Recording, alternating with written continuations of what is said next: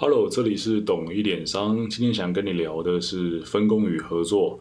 啊，分工与合作出现在你我生活的无时无刻，无论是大学生活中那些分组报告从来不出现的组员，或者是在工作上那些出了包却从来不讲的同事，乃至于是你下班以后开了一把 low 啊被害死的这个 support 啊，都跟分工与合作息息相关。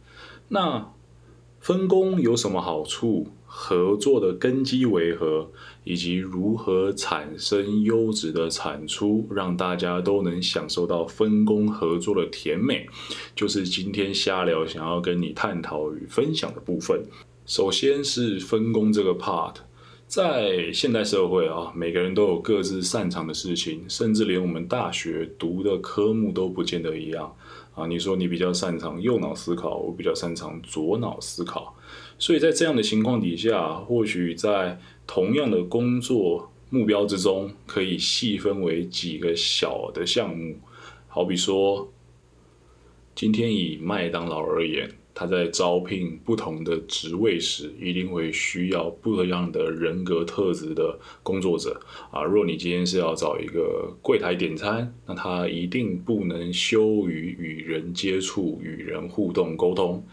那你今天如果是要找一个后厨的啊，可能雇汉堡啊，做汉堡这样的同事，那一定要找一个行事谨慎，不能把他的大麦克包成四片肉，这样就亏大了啊。那当然，你今天如果想找的是一个外送员，他不一定要有驾照啊。所以每一个不同的角色都会在他的职位上有不同的专长。那让这些工作、这些劳务在最适当的人与最适当的场域去进行完成，就是分工的第一个必要条件。这样才能让你的效率以及生产力最大化。那再来啊，在这样子专业分工的情况底下，同一个工作者经常的。会反复去操作相同的工作，好比说今天啊，你如果是麦当劳的柜台，那你明天大几率也是麦当劳的柜台啊，除非你是帮别人代班做一下外送，但那也不会是你去专职负责的啊，你只是帮别人卡一下位置嘛。那在这样反复的操作情况底下，你会开始累积经验啊，这就是分工的第二个好处。在多次的反复操作之后，同一位生产者会对这样的工作内容产生经验的累积，让量变带来质变啊，甚至这样的概念经验是可以被复制，提供给其他人去做学习的。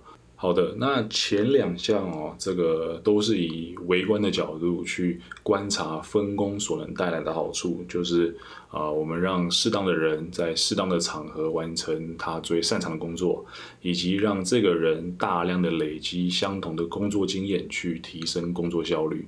第三个分工的好处，我们就要拉高视野，以宏观的角度去做思考。为什么啊？婆婆妈妈买菜总是去菜市场？为什么你要看病总是去医院？为什么科技公司都想争取在新竹科学园区有自己的一席之地？啊，这样子的高度专业分工会带来两个好处：第一个是规模的经济效应，第二个是更小的边际成本。我们现在聊聊什么是规模效应啊？规模效应就是说。这些聚集起来的相同产业的专业分工者，会让我们在生产的时候所造成的成本降低。说来复杂，其实简单。为什么你会喜欢去信义区逛街？因为信义区就聚集了所有的百货业，让我们这些消费者在里面进行逛街的时候，不会被移动成本，不会被思考成本所阻拦。啊，这些聚集起来的百货公司就产生了一个规模的经济效应。好，那我们再来聊聊第二个，什么是更小的边际成本？还是回到我最爱的麦当劳啊？一家麦当劳，它在开幕的时候所卖出的第一颗大麦克，跟它卖出的第一万颗大麦克，它所蕴含的背后成本是完全不一样的。如果今天只卖了一颗大麦克，这一颗大麦克就要承载我所有的水电、店面、人力、食材等等不同的成本。但是当我卖到第一万颗大麦克的时候，只有食材跟人力成本啊，或者是些微的水利成本在跟着上升，但是店面设备、器材等等这些成本是不会上升的。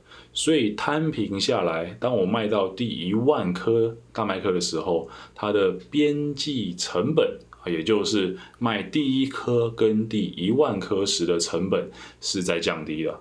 为什么能够带来这样卖一颗跟卖一万颗的效果呢？因为当我们进行分工的时候，就可以有更好的大量复制的可能。哎，老板你来啦！哎，Hello，大家好，我是他老板。你在跟大家聊什么？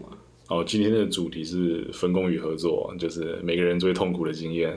好，那我等下也有一些分工与合作的经验想跟大家分享。好，那我们刚聊完分工，老板想听我们讲合作的部分吗？好，好好好，那呃，合作哈，就是让这些分工的角色能够去共享，能够去信任彼此啊，并且一起获得这些产出所带来的报酬啊，它可能是钱，它可能是商品，它可能是啊荣誉感，不见得啦啊，重点就是如何让大大家可以在分工后。一起获得，一起品尝这些成果。好，那合作哈有几个基本要素。第一个啊，我觉得是一种担保。这个担保啊，在你跟对方熟识的情况底下，可以是信任啊，我相信你嘛，所以我跟你合作，我是感觉到安全的。这那我们两个之间担保就是这一份信任。那如果你今天是跟陌生人合作呢？这时候你选定正确担保就非常非常的重要了。或许它是一条法则啊，也就是说啊，好比我今天啊跟别系的同学一起做一份大学通识的分组报告，但是今天他却啊没有任何产出。这时候，你的担保就是向教授去举发这个同学，说他都没有做事啊，这样就是可以约束彼此，都可以好好的合作的一个基本条件。那合作的第二项要素，就是要把你的资讯、概念、背景知识啊，以足够透明、足够充沛的方式分享给你的合作者。那这是什么意思呢？啊，以我个人而言，我有做一些业余的摄影啊，接 case 制作这样。在这些呃 case 当中，我遇到一个最大的问题是，我发觉所有的不可控的因素，其实不是我所拍到的画面，我所拍到的素材，而是我的甲方是否能够充分的与我进行沟通。啊，不论是这个甲方希望它呈现什么样的效果，或是我身为一个摄影师提供给甲方相关制作流程的建议，都唯有在啊我们两方彼此清楚沟通的情况下，才能减少这些交流的成本啊，完成一个妥善的合作。好，那接下来第三点就是合作者之间。